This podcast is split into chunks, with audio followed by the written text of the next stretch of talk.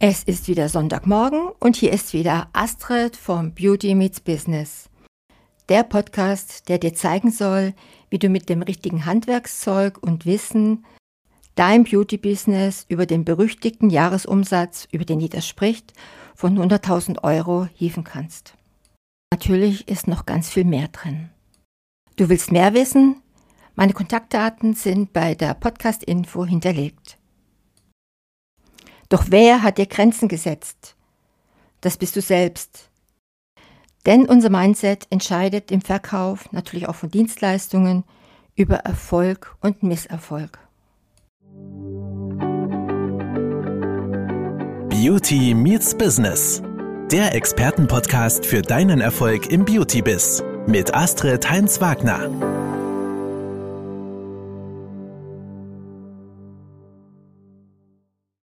Zu diesem Mindset-Thema habe ich einen Satz von Mark Twain gefunden.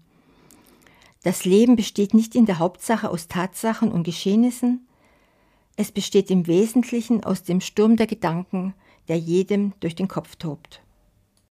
Heute möchte ich euch einmal eine Geschichte über Renate Müller erzählen. Morgens um sieben ist die Welt noch in Ordnung.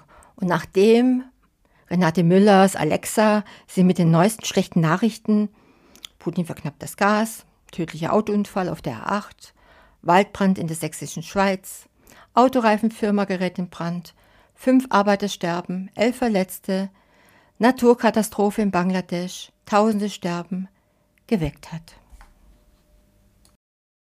Und während sie ihren Kaffee trinkt, schaut sie aufs Handy, was sonst noch alles passiert ist. Ukraine-Krieg, tödliches Busunglück, Inflation. Und im Radio laufen Nachrichten. Wald brennt, es gibt noch mehr Verletzte und Tote. Ein Politiker hat eine Affäre. Also in Ordnung ist Renates Müller-Welt zu diesem Zeitpunkt schon überhaupt nicht mehr. Mein Gott, denkt sie, was nicht alles Schlimmes passiert. Furchtbar. Und in ihrem Kopf spukt dazu die für Mittag angesetzte Umsatzzahlenpräsentation mit der Chefin. Oh je.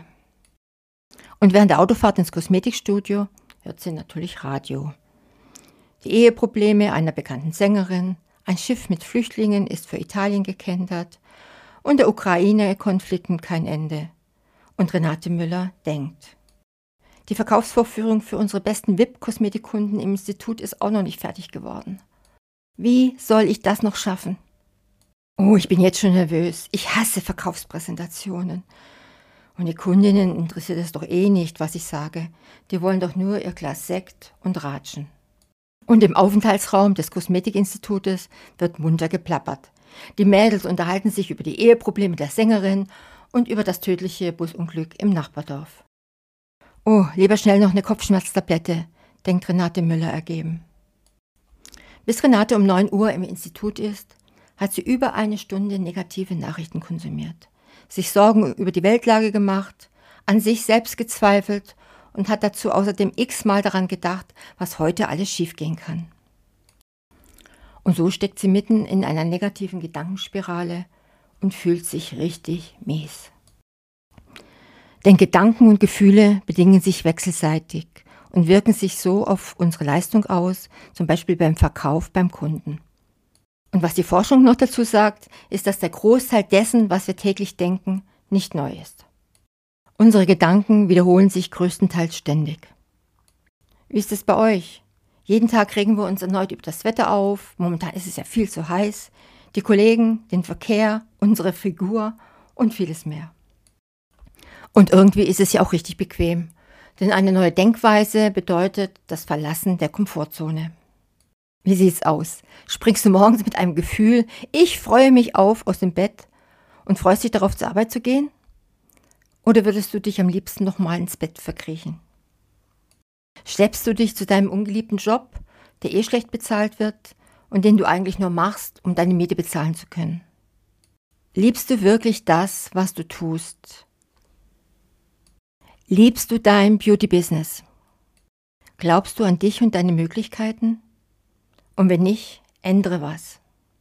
Und da stolperte mir ja wieder als Mark Twain über den Weg. Der sagte an seinem Sterbebett, ich hatte mein ganzes Leben viele Probleme und Sorgen, doch die meisten von ihnen sind niemals eingetreten. Und wie ist es bei dir? Versteh mich bitte nicht falsch.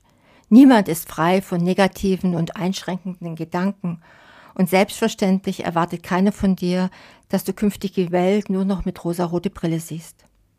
Und es geht auch nicht darum, negative Gedanken einfach zu verdrängen. Pessimismus ist kein Schicksal.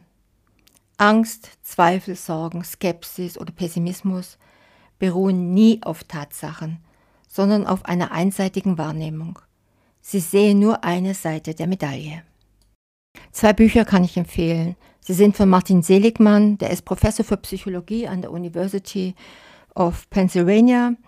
Und er hat, das eine Buch heißt Pessimisten küsst man nicht und das zweite Der Glücksfaktor, warum Optimisten länger leben und untersucht dabei die Denkweise von Menschen. Die Welt ist, wie du sie dir denkst. Und ständig kreisen die Gedanken in unserem Kopf. Dauernd sprechen wir mit unserer inneren Stimme zu uns selbst. Du bestimmt auch. Brian Tracy schreibt in seinem Buch Das Gewinnerprinzip, dass wir am Tag etwa 60.000 bis 85.000 Gedanken haben, bewusst und unbewusst. 40 Prozent davon treten nie ein. 30 Prozent betreffen die unabänderbare Vergangenheit. 12 Prozent betreffen unnötige Gesundheitssorgen. 10 Prozent betreffen Nebensächliches oder Unwichtiges. Und nur 8 Prozent unserer täglichen Gedanken sind berechtigt. Und davon sind 4 Prozent beeinflussbar und 4 Prozent nicht beeinflussbar. Wir erschaffen unsere Realität selbst. Der Spruch ist dir bestimmt auch schon mehrmals über den Weg gelaufen. Und er stimmt. Wir denken zum Beispiel, wir sind nicht gut in unserem Job und fühlen uns mit der Zeit immer schlechter. Und das beeinflusst unser Verhalten, bis sich unsere persönliche, in Anführungszeichen, Wahrheit bestätigt. Der Verstand will immer Recht behalten. Der Unterschied zu erfolgreichen Menschen ist, Verlierer spielen Gedanken stets das Versagen durch.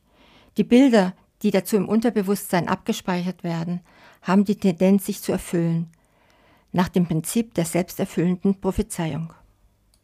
Ändere deine Gedanken und dein Leben ändert sich. Und dieser Satz weckt bei vielen Menschen zwiespältige Gefühle. Es klingt einfach zu einfach, um wahr zu sein. Schauen wir mal auf unsere Sportler. Wären Spitzensportler wie ja jetzt Alexandra Popp, Lewandowski, Manuel Neuer und viele andere so erfolgreich geworden, hätten sie wie ein Verlierer gedacht?